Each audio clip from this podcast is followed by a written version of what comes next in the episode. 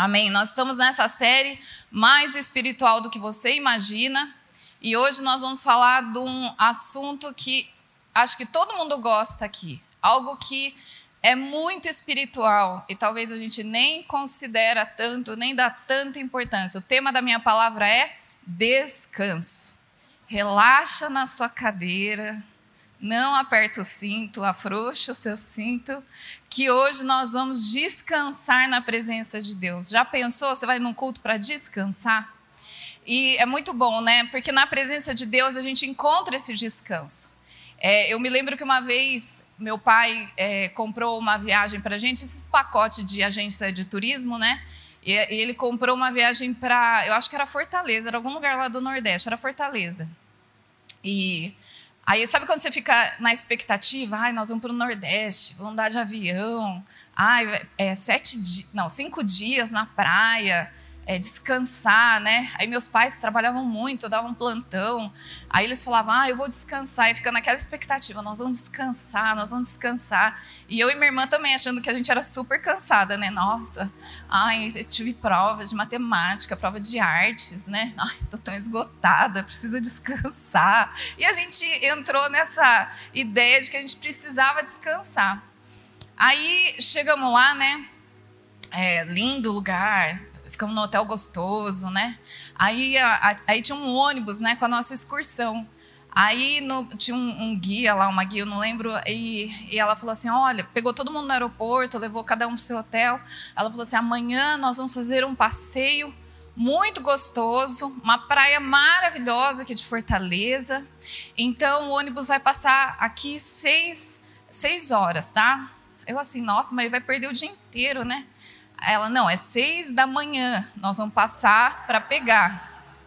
Aí eu assim, seis da manhã, mas por que tão cedo, né? Porque daí eu já fiz as contas, que pra, na nossa família café da manhã é sagrado. Então, eu fiquei calculando que eu ia ter que acordar cinco para tomar pelo menos meia hora de café de hotel, que é muito bom, né? A gente come até o que não gosta, eu como é, no hotel, até chicória eu como quando serve no hotel, porque é do hotel, né? E aí, é, a gente, eu fiz as contas e falei, eu vou ter que acordar cinco para ir para a praia, né? Eu falei, mas por que tão cedo, né? Eu falei meu pai. Aí meu pai falou assim, nossa, mas é, é seis da manhã mesmo, vocês vão passar para pegar a gente? Isso, porque nós vamos para uma praia que fica duas horas daqui. Aí eu fiquei pensando, meu, se fosse assim, a gente ia para o Guarujá, né? Mais barato, duas horas, já estamos no Guarujá, volta, duas horas, faz um bate e volta, volta no mesmo dia, né? Aí fomos, gente, nem sei que praia que era, mas fui que nem um zumbi. Aí sempre tem um pessoal empolgado na, na excursão seis da madrugada, o pessoal super feliz, né? E aquela alegria deles me irritando num tanto, né? Que eu falei assim, pelo menos eu quero dormir essas próximas duas horas. Olha, resumindo, todo dia tinha uma praia para ir. E eles só escolhiam praia longe. Eu assim, gente, nós, é só atravessar a rua, tem uma praia aqui, né? Eu falei, pai, vamos melar uns passeios aí. Aí a gente descobriu que meu pai não tinha pago todos os passeios Resumindo, nós fizemos dois passeios porque essas férias é, esgotaram a gente. A gente voltou muito cansado, a gente precisou de outras férias, porque as férias são muito cansativas. E, e às vezes a gente está assim, a gente fica com uma expectativa. Já aconteceu com você, você fica com uma expectativa, ai, mas sexta-feira, né? Eu, eu e a Lucimar, a gente troca mensagem, sempre que é sexta-feira, é uma mensagem com muitas exclamações, a palavra termina com muitas vogais, né? É sexta! Um dia eu mandei isso, olha lá, amiga, é quinta hoje. Olha a ansiedade que a gente tem para que chegue o tempo do descanso. E muitas vezes a gente chega, chega lá e você até descansa, mas você se sente cansado. Já aconteceu isso com você? Você descansa e termina o tempo de descanso, você está esgotado. E aí eu lembro que eu, eu, tinha muito disso no passado. E, e eu até chorava de cansaço. Eu, Renato, assim, o que, que você está chorando? Você está bem? Eu falei, não, não estou bem. O que, que você tem? Eu estou cansada. Cansada do quê? Você descansou o final de semana inteiro. Eu não sei, mas estou cansada, não foi suficiente. Daí eu acho que eu preciso de férias. Mas não tem dinheiro para viajar, mas eu estou cansada. E, e aquela choradeira. Até que eu fui entendendo que existem tipos de cansaço. E é sobre isso que eu quero falar nessa manhã, porque às vezes a gente está com cansaço de um jeito e a gente está resolvendo com um descanso que não vai resolver aquele tipo de cansaço que nós temos. E, e o, o, o descanso, ele é tão espiritual por quê? Porque logo em Gênesis, no capítulo 2, a gente já vê Deus terminar toda a criação. No capítulo 2, versículo 2 e 3, fala que Deus descansou de toda a sua obra. Então, é, esse descanso, né, que Deus descansou depois de toda a criação, esse descanso ele representa é algo, um tempo que você precisa depois de ter realizado um trabalho. Um dos mandamentos está em Êxodo 20, versículos de 8 a 10. Êxodo 20 é, Deus fala: seis dias trabalharás, mas o sétimo dia será um dia de descanso ao Senhor, consagrado ao Senhor. Ou seja, é tão espiritual o descanso que Deus colocou entre os dez mandamentos. É um mandamento. A gente precisa descansar. Em Mateus 25, 21, fala da parábola dos talentos. Mateus 25, 21. E, e quando Deus, o Senhor, encontra com os servos, ele fala assim: servo, servo bom e fiel. Você foi fiel no pouco, sobre o muito eu vou te colocar. Entra no gozo do teu Senhor, ou entra no descanso do seu Senhor. Então, esse descanso que a Bíblia fala é um descanso que vem depois de um tempo de trabalho. Você trabalha seis dias, você descansa no sétimo dia. Você multiplica os seus talentos e você descansa depois de ter multiplicado. Deus fez toda a criação, ele descansou depois desse período. Então existe esse tempo de descanso que é necessário. Esse é o descanso natural. Depois de você ter executado alguma coisa. É, eu, uma das coisas que eu mais gosto depois que eu termino de fazer uma faxina na casa é, é deitar com os pés para cima e ficar admirando toda a limpeza né? Não sei se tem dona de casa que acha isso, mas essa é uma satisfação pessoal assim que eu tenho. Eu termino, eu fico lá olhando, assim, como tá limpinho. E se tem alguma coisa que ficou por fazer, eu pulo. Daí eu falo, ai, como tá limpinho. Mas eu gosto de admirar. É um descanso. Eu sento no sofá e falo assim: ah, vou até assistir alguma coisa, tomar uma Coca-Cola gelada que eu mereço. Porque olha o que, que eu fiz nessa casa, limpei tudo. Então, esse descanso, que é o descanso natural, ele é necessário. Esse descanso, ele precisa estar na sua agenda. Lá em casa, a gente tem uma agenda compartilhada, eu com o Renato, e, e vira e mexe, começa a pitar. Então, Todos os tempos de descanso da semana estão marcados, semana por semana, começa a pitar lá, descanso. Aí é bom, porque eu vejo e falo assim, puxa, não vou marcar nada nesse horário, porque o Renato está separando para a gente descansar. E às vezes esse descansar é fazer nada em casa. É assistir uma série, é ouvir uma música, é um, ler um livro, fazer nada. É sair para passear, dar uma volta por aí, tomar um sorvete. Esse tempo de descanso precisa fazer parte da sua agenda. Tenha um tempo de descanso para você, sozinho. Tenha um tempo de descanso como família. Tenha tempo de descanso com amigos. Isso é super importante, super saudável. Ele precisa estar tá na sua agenda. Agora, se a gente pensa lá no jardim, depois que Deus fez tudo, o que, que aconteceu? Adão e Eva pecaram, né? E eles pegaram do fruto, comeram, e aí entrou o pecado. E vocês lembram qual foi a consequência do pecado para Adão? Deus fala para ele: você, para se sustentar e para você conseguir se alimentar, você vai ter que trabalhar e você vai trabalhar arduamente. O teu trabalho vai ser suado. Eu acredito que até antes do pecado, Adão tinha as suas tarefas e elas eram suaves. Era dar nome para animal, era plantar, cuidar do, do, do jardim, coisa que para muitos aqui é uma terapia. Então o serviço era leve. E já era leve ainda Deus dá uma adjutora idônea, faz Eva para ajudá-lo no que precisasse. Então eu acho que o serviço era light. Depois do pecado, Deus fala: o serviço seu agora, o seu trabalho para você conquistar, você vai suar. Vai ser difícil, ou seja, você vai cansar. Então o cansaço ele veio com o pecado. O diabo quer que a gente viva cansado, porque isso vai contra o que Jesus veio fazer. Jesus veio para nos dar vida e vida em abundância. E o cansaço rouba, ele suga a vida em abundância que Jesus tem para nós. Então é importante a gente identificar, né? Porque às vezes, às vezes você está num cansaço que uma boa noite de sono vai resolver. Eu geralmente eu acordo muito cedo todo dia. Vai chegando na quinta, eu já estou cansada porque eu tenho acordado cedo todos os dias anteriores. Geralmente de quinta, se me mandar mensagem às nove, eu não responder, certeza, eu estou dormindo já. Porque eu preciso de uma boa noite. Eu durmo às nove, acordo às cinco no dia seguinte, super feliz. Iria até duas horas para a praia, levaria duas horas, super bem. Porque eu preciso de um descanso e uma noite resolve. Quando você tem um cansaço natural, uma boa noite de sono resolve, um passeio resolve, uma saída para tomar um, uma casquinha resolve, um vôlei com os amigos os jovens da igreja resolve, apesar de você sair acabado, mas você descansa, você se diverte, você dá risada. Isso é super saudável, isso a gente precisa. Mas às vezes tem um cansaço que mesmo com férias nas Maldivas, você ia voltar de lá esgotado ainda. E quando a gente tem esse tipo de cansaço, significa que o nosso cansaço não é no físico, ele é no espírito, ou é um cansaço na nossa alma. Lembra que nós somos corpo, alma e espírito. Quando o nosso cansaço é no corpo, uma boa noite de sono resolve. Às vezes um fim de semana resolve. Uma viagem curta até de férias resolve. Ficar em casa sem fazer nada resolve. Mas tem cansaços que são na alma no nosso espírito. E mesmo que eu fique três dias sem fazer nada, eu continuo cansada, eu continuo esgotada. Esse é o cansaço na nossa alma ou no nosso espírito. E é importante a gente identificar se depois de dormir, descansar, você continua assim, é importante você identificar, tem alguma coisa errada então em mim. Tem alguma coisa me, me causando um cansaço no meu íntimo, no meu interior, coisas que eu não estou enxergando.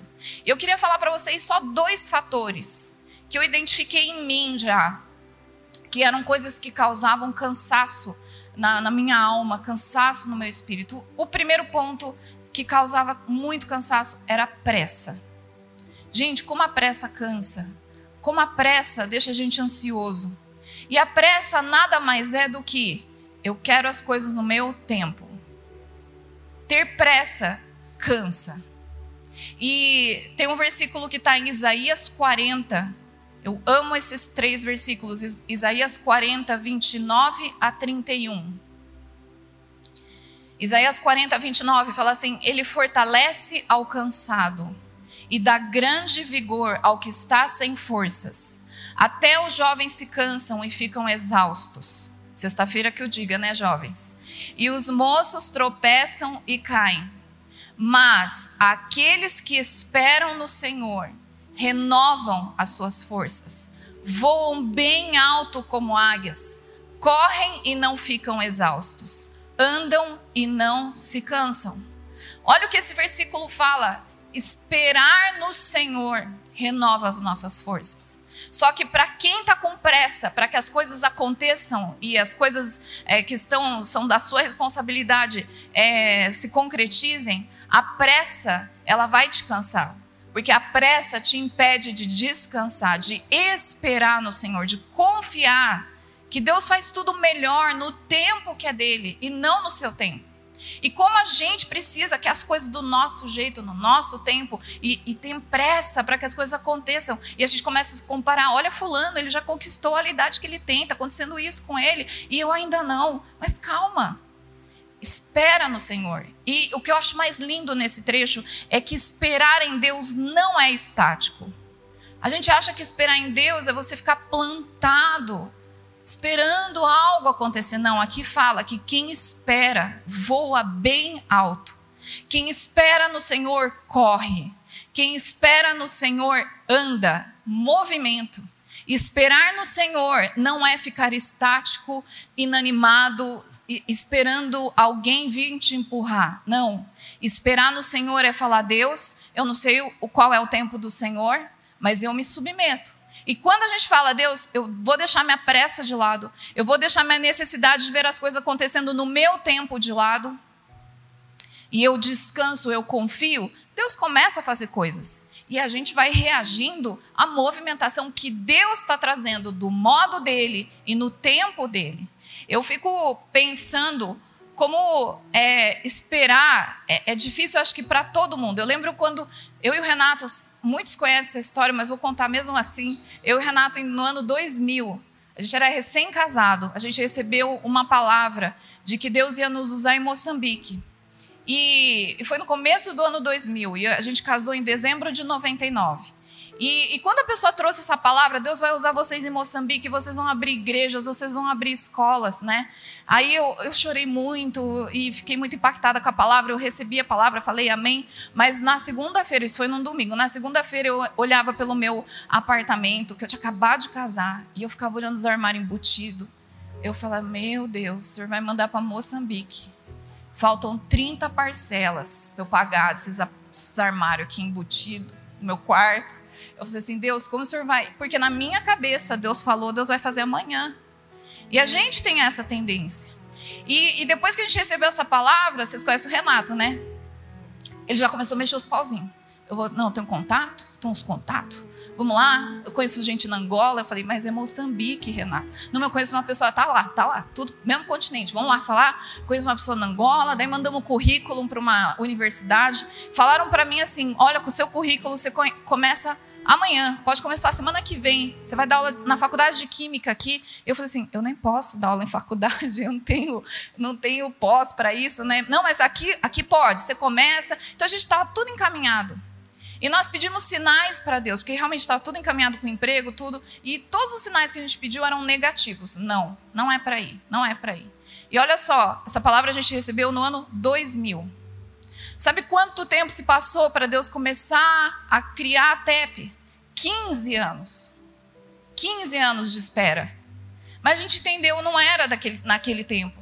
Não era naquela hora. Glória a Deus, paguei meus armários. E ainda sobrou tempo. Por quê? Sabe o que eu entendo? Que às vezes a gente. Vamos supor que eu tenho um projeto. Aí eu quero fazer esse projeto no meu tempo, da minha maneira. Vamos supor que eu vá levar 10 anos. Aí eu vou suando, fazendo meu projeto acontecer, levantando recursos, procurando contatos, e eu vou trabalhando suado, suado, me frustrando, batendo a cabeça, mas eu levo 10 anos e consigo conquistar. Sabe o que eu acho que Deus faz? Eu já tenho experimentado o que Deus faz. Ele prefere me forjar em nove anos, me equipar em nove anos, para que eu esteja tão bem, tão bem, que em um ano eu faça tudo o que eu tinha que fazer com Ele, em vez de suar dez anos sozinha, do meu jeito. E foi isso que aconteceu com a TEP. A gente esperou no Senhor, a gente orava e a gente falava: quando vai ser? Quando vai ser? E levou 15 anos. Mas quando a TEP começou, a gente tinha as pessoas certas com a gente. Pessoas que tinham recebido a mesma palavra que nós recebemos. E Deus foi juntando uma pessoa aqui, uma pessoa lá, levanta um com um recurso, levanta outro aqui, e vai trazendo pessoas. Muitas dessas pessoas estão aqui. E Deus foi trazendo pessoas. E hoje a gente faz tudo sem esforço. Ontem a gente estava em reunião com a diretoria da TEP e a gente só agradece a Deus, porque tudo que a gente faz é sem esforço. Porque a gente esperou 15 anos e nesses 15 anos, Deus ensinou a gente a esperar, a confiar, a se submeter, a ser tratado no caráter, a ser equipado sobre ONG, sobre tudo que a gente precisava ser equipado e entender e aprender para que hoje o trabalho seja leve. Então a pressa, ela cansa. Se eu, se eu quisesse fazer as minhas próprias forças, eu ia cansar 10 anos. Talvez até eu conquistasse essas coisas, mas eu ia ser com 10 anos de cansaço extremo. Sendo que, às vezes, em um ano, espero nove, em um ano eu faço tudo rápido e eu economizo nove anos de cansaço. A pele fica até melhor. A gente precisa aprender a abrir mão da pressa. Isaías 64,4 fala Desde os tempos antigos, ninguém ouviu, nenhum ouvido percebeu, e nenhum olho viu um Deus além de ti, que trabalha para aqueles que nele esperam. Eu preciso esperar. Muitas vezes eu não estou vendo Deus trabalhar por mim porque eu não estou esperando. Eu estou falando, Deus, dá licença, deixa que eu trabalho, deixa que eu faço, eu faço melhor. E eu não estou vendo, e eu reclamo ainda. Deus, Senhor não trabalha por mim. E Deus está falando, você não espera em mim. Deus trabalha por aqueles que nele esperam.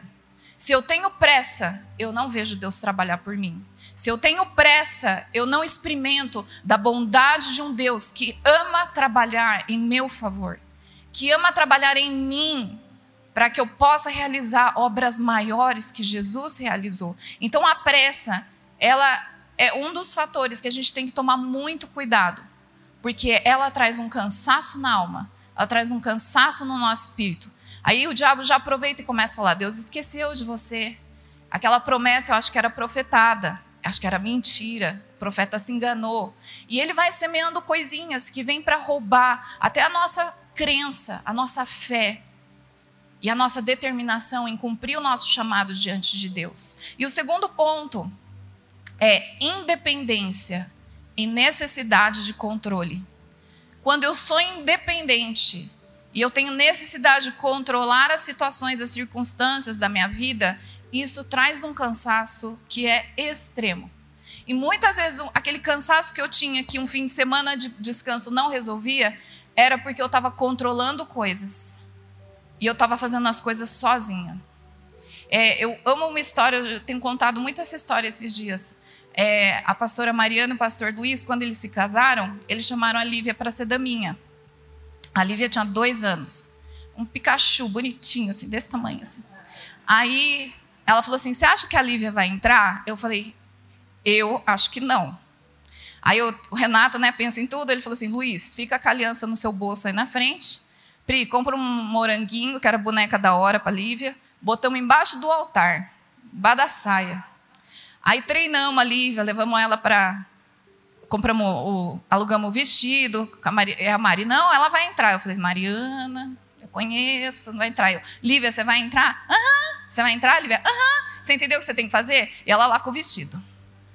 Aí teve o um ensaio, aí a gente ensaiou, era um campo lindo. Eu falei, ó, oh, você vai entrar aqui, entendeu? Ela foi, toda saltitante, uma gracinha. Foi lá, entregou a aliança. Entendeu? Amanhã você vai fazer isso, entendeu? Entendeu? Dia seguinte choveu. Plano B. Vai para outro lugar. Aí esse lugar era o salão da festa. Aí não era conforme ensaiado. Eu acho que a Lívia já era sistemática igual eu. Aí eu, Lívia, você vai entrar? Eu falei, meu Jesus. Eu falei, Luiz, tudo certo aí com a aliança? Ele, não, tá aqui no meu bolso. Eu falei, eu acho que a Lívia não vai entrar. Aí a Lívia lá com a cestinha vazia, né? Aí chegou a hora, né, daquele acorde, todo mundo olha para trás. Eu, vai, Lívia, vai lá. Moranguinho tá embaixo daquela mesa lá. Vai lá. Aí a Lívia, vai lá, Lívia, vai, vai, menina, obedece. Todo mundo olhando para mim. Vai, Lívia, vai. ah, não. o Renato não teve dúvida, não era ele que estava fazendo o casamento. Ele catou a Lívia no colo, andou o corredor junto com ela entregou a aliança. Aí ela foi lá embaixo, pegou a moranguinha e ficou lá na frente do lado da Mari com o vestido, balançando, feliz da vida. E na hora que isso aconteceu, claro, muita vergonha. E, e na hora Deus falou assim para mim: Priscila, é isso que eu faço com você. Quando você não dá conta de fazer as coisas, eu te pego no colo e eu te levo, porque eu sou teu pai. Você não precisa fazer as coisas sozinha. Tem coisas que às vezes para a gente é difícil demais, mas a gente não precisa ser independente. A gente tem um pai de amor que pega a gente no colo diante daquele desafio que está na nossa frente, ele pega a gente no colo e ele vai com a gente. E sabe, chega lá na frente, todo mundo fala: a Lívia entregou a aliança. A Lívia entregou a aliança. Foi com o pai dela, mas ela entregou a aliança. E às vezes a gente está cansado porque a gente está sendo independente. Tem coisas que Deus só está esperando a gente falar: Deus, o senhor pode vir aqui o senhor pode me pegar no colo? Eu não estou conseguindo. Essa jornada aqui está muito difícil. Eu preciso do Senhor andando comigo. Eu estou muito cansada. Deus, eu não consigo chegar lá na frente. Eu acho que nem quatro passos eu dou conta de dar. E Deus, com toda alegria, porque Ele ama fazer parte dos projetos que Ele coloca no nosso coração. Ele nos pega no colo e nos capacita a cumprir o nosso chamado seja ele levar uma aliança, seja ele trabalhar numa empresa, desenvolver um ministério, ganhar sua família, não sei qual é o seu desafio que está pela frente, mas ser independente ou ter as coisas no seu controle, isso cansa, isso esgota. E muitas vezes, uma noite de sono bem dormida não vai resolver. O que resolve é você falar: Deus, vem aqui. Deus, eu te dou o controle, eu te dou o comando. O Senhor pode cuidar, de, cuidar disso na minha vida, por favor. É demais para mim, Deus, eu não estou conseguindo. E quando a gente experimenta isso, vem um descanso. E aí você pensa, por que, que eu não chamei ele antes? Por que, que eu não dependi dele antes? Eu amo um trecho que está em Êxodo 33, 14 e 15. Êxodo 33, 14 e 15. É Deus falando para Moisés. Respondeu o Senhor: Eu mesmo o acompanharei e lhe darei descanso. Eu acho tão lindo, porque Deus podia falar: Eu vou te acompanhar e vou te dar vitória. Eu vou te acompanhar e vou te dar cabeça de Faraó. Eu vou te acompanhar e vou te dar recursos. Mas não, ele fala: Eu vou te acompanhar e vou te dar descanso. E continua: Então Moisés declarou: Se não fores conosco, não nos envies. Essa tem que ser nossa frase daqui para frente. Senhor, se o Senhor não for conosco, comigo, nem me manda para esse trabalho. Senhor, se o Senhor não for comigo, nem me manda para esse relacionamento, nem me manda para esse casamento. Senhor, se o Senhor não for comigo, nem me coloca nesse ministério. Se o Senhor não for comigo, nem me coloca nessa faculdade. A gente precisa amar a presença de Deus de uma tal forma que a gente não abre mão.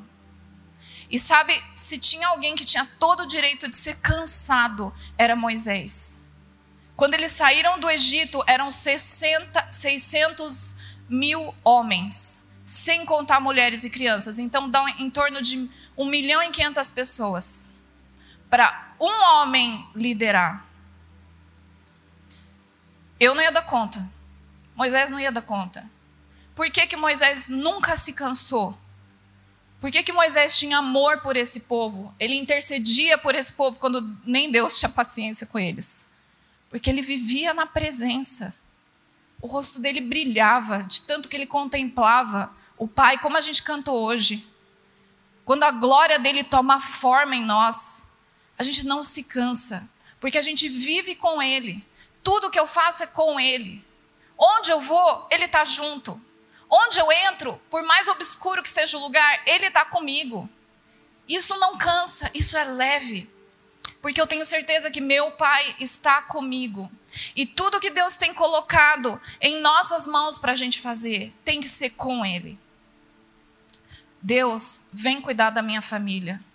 Deus, me ajuda a educar meus filhos. Deus, me ajuda no meu casamento. Senhor, me capacita nesse ministério, me capacita nesse trabalho que o Senhor me deu. Deus, eu quero a tua presença. Não tem uns memes, umas frases, né, que a gente vê muito, né? Se não for para ter Deus, eu nem vou. Se não for para ter comida, eu nem vou. A gente tem que ser assim com Deus. Se não for para ter Deus comigo, eu nem vou. Eu nem dou um passo. E Moisés falou: se o Senhor não for, nem manda a gente ir. Porque eu não saio daqui se o Senhor não for comigo, conosco. Comigo e com esses um milhão e meio que eu tenho que liderar. E não era um milhão e meio fervoroso que dava glória a Deus que estava no deserto. Era um povo de dura serviço e obstinado, como diz a palavra, um povo orgulhoso e arrogante. Difícil liderar a gente assim. E Moisés não se cansou. Ele não se cansou, porque ele vivia na tenda do encontro. Ele armou uma tenda do encontro. E ele sempre ia nesse lugar se encontrar com Deus. Sabe, a independência, ela cansa. Ter tudo sob o teu controle esgota. E muitas vezes a gente está cansado, esgotado, porque a gente quer controlar tudo e a gente quer fazer tudo da nossa maneira. E sabe qual é a raiz de tudo, desses dois pontos que eu te falei, da pressa e da necessidade de controle e independência? Orgulho. É orgulho.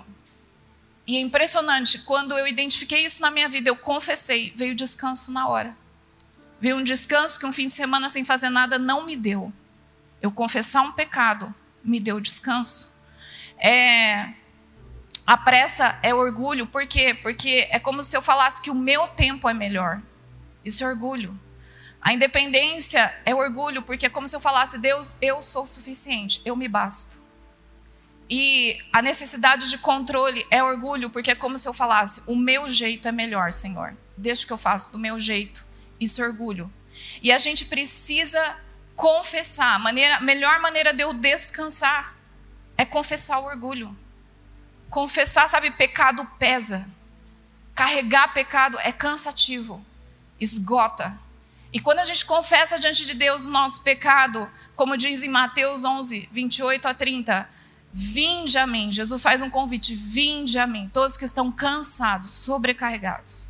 Às vezes você vai falar assim: ah, eu estou sobrecarregado, que é, é, é, fulano, é meu trabalho, não sei o quê. Muitas vezes você vai falar: Deus, eu estou carregando orgulho. E eu estou sobrecarregada porque eu estou carregando orgulho. Eu quero te confessar. E eu confesso, eu deixo, eu me arrependo. E aí eu pego o jugo do Senhor, que é suave. Que é o contrário de orgulho, o que, que é? Humildade, mansidão. Por isso que nesse trecho de Mateus 11, 28 fala: E aprendam de mim, que sou manso e humilde. Mansidão e humildade são leves, orgulho é pesado. E muitas vezes, só para descansar, sabe que a gente precisa confessar nosso orgulho diante do Senhor. Que a gente vai encontrar descanso para nossa alma. E a gente vai aprender de Jesus, que é manso e humilde. E a gente vai descansar nessa presença. E a última coisa que a gente precisa, é, além de confessar nosso orgulho, a gente precisa reconhecer a presença de Jesus em tudo que a gente faz. Como assim reconhecer? Eu reconheço a presença de Deus, mas se você reconhece mesmo, você não dá um passo sem falar: Senhor, o Senhor está aqui? O Senhor está aqui comigo? Vamos junto, Deus? Vamos entrar nessa sala de aula? Deus, vamos entrar junto nesse hospital? Senhor, vamos entrar junto nessa consulta? Vamos entrar junto aqui nessa faculdade? Vamos entrar junto? Eu estou reconhecendo a presença de Deus e eu amo o versículo, é algo que me direciona, é João 5,19. Resumindo, João 5,19 é Jesus falando: Eu faço o que eu vejo meu pai fazer. Muitas vezes a gente está cansado porque a gente está fazendo um monte de coisa que Deus não está fazendo. A gente está perdendo tempo com um monte de coisa que Deus não perde tempo com aquelas coisas e por isso a gente fica esgotado. Lutando lutas que Deus nem mandou a gente lutar comprando brigas que Deus falou que nem era para brigar, era para fugir daquilo. E muitas vezes a gente está cansado também, porque a gente não está fazendo o que Deus está fazendo. Então eu preciso parar, reconhecer a presença de Jesus. Jesus, onde o Senhor está aqui? Faz essa pergunta. Quanto, quantas vezes eu faço isso lá no escritório, onde eu fico muito tempo da, do meu dia, eu fico no escritório, e às vezes eu estou sentada lá e tem hora que eu paro, eu boto uma música, eu falo, Deus, onde o Senhor está aqui? Eu quero te sentir. E ontem eu fiz isso, o Renato estava na minha frente preparando a palavra pangar. Eu comecei a chorar, chorar, chorar, chorar. Aí depois eu entrei no Zoom, numa reunião, o Marquinho me manda em off, assim, uma mensagem. Você acordou agora, né? Olha o seu olho. Eu falei assim, Marquinhos, eu estava na presença de Deus. Foi, Marquinhos? Porque eu reconheci, naquele momento, que eu estava trabalhando, eu falei, Jesus, onde o senhor está? E a hora que eu vi que Deus estava tão perto de mim, aquilo me constrangeu num tanto, que eu desabei a chorar lá no escritório. O Renato olhou, falou assim: ah, tá tendo momento dela, deixa ela aí. E foi muito gostoso. Eu preciso ver o que Jesus está fazendo, eu preciso ver onde Ele está e chamar Ele: Senhor, o senhor vai nisso comigo? E Deus muitas vezes vai falar: Eu não vou nessa festa com você. Ok, Deus, entendi. Se não for para o Senhor ir comigo, então eu nem vou. E aí eu não me canso, eu me protejo, eu protejo o meu descanso no Senhor. E a gente precisa é, ser esse povo que reconhece o que Jesus está fazendo e que imita aquilo que ele está fazendo. Tem um livro que chama A Presença. Eu acho que tem até aí na Store. É do Bill Johnson. Muito bom esse livro. Quem puder, leia. A Presença. Olha o que está escrito lá. Dizem que 95% das atividades da igreja primitiva teriam parado se o Espírito Santo fosse removido delas. Mas também dizem que hoje 95% das atividades da igreja moderna continuariam normalmente, porque há tão pouco reconhecimento da sua presença. Olha que sério isso. Às vezes, até como igreja, a gente pode estar fazendo um monte de atividade, trabalhando, achando que nós estamos trabalhando para o Senhor. E às vezes o Espírito nem está nisso, ele está em outra coisa. A gente precisa estar atento, sensível. E sabe, talvez você fale assim: ah, eu preciso, eu não consigo sentir o Espírito Santo. Esses dias eu estava lendo 1 Samuel 3. É tão interessante, Samuel, ele estava dormindo onde? No templo. Em que lugar do templo? Do lado do altar. Do lado da arca, desculpa. Da aliança. Ele estava muito próximo de Jesus, da, da presença de Deus. E nesse lugar, ele escuta uma voz, Samuel, e ele acha que era Eli. E ele fala: Não, volta a dormir, não, não te chamei não. Aí de novo, Samuel. Samuel não reconheceu a voz de Deus. Muitas vezes, Deus vai estar falando com você, você não vai reconhecer. Mas calma, persiste nesse lugar, Senhor, onde o Senhor está? Porque vai ter uma hora que Deus vai te chamar e você vai falar: Fala, Senhor, o teu servo, a tua serva, está te ouvindo. E Deus vai começar a trazer revelações. Às vezes, como ontem foi, uma revelação só do amor dele por mim que vai te fazer ficar constrangido com o amor dele. E a gente pode crescer nesse amor, a gente pode crescer nesse reconhecimento da presença dele. E quanto mais eu reconheço, mais descansada eu sou. Eu creio que Deus vai nos levar nesse tempo a, a sermos essa igreja. Não a igreja moderna que o Bill Johnson fala aqui, que se tirar o Espírito Santo vai continuar tudo normal, porque está tudo fazendo de acordo com o que homens falam. Mas nós queremos ser essa igreja que, que faz o que Deus fala. Amém? Que é dirigida pelo Espírito Santo. A gente faz aquilo que a gente vê Deus fazer. Jesus batizou pessoas, eu vou batizar também. A palavra ensina isso, eu também vou fazer. Eu vou amar a palavra, eu vou adorar o Senhor, eu vou fazer o que Deus está me orientando a fazer, porque mesmo que eu faça muita coisa, só pelo fato de eu fazer junto com Deus, eu não vou me cansar. Amém?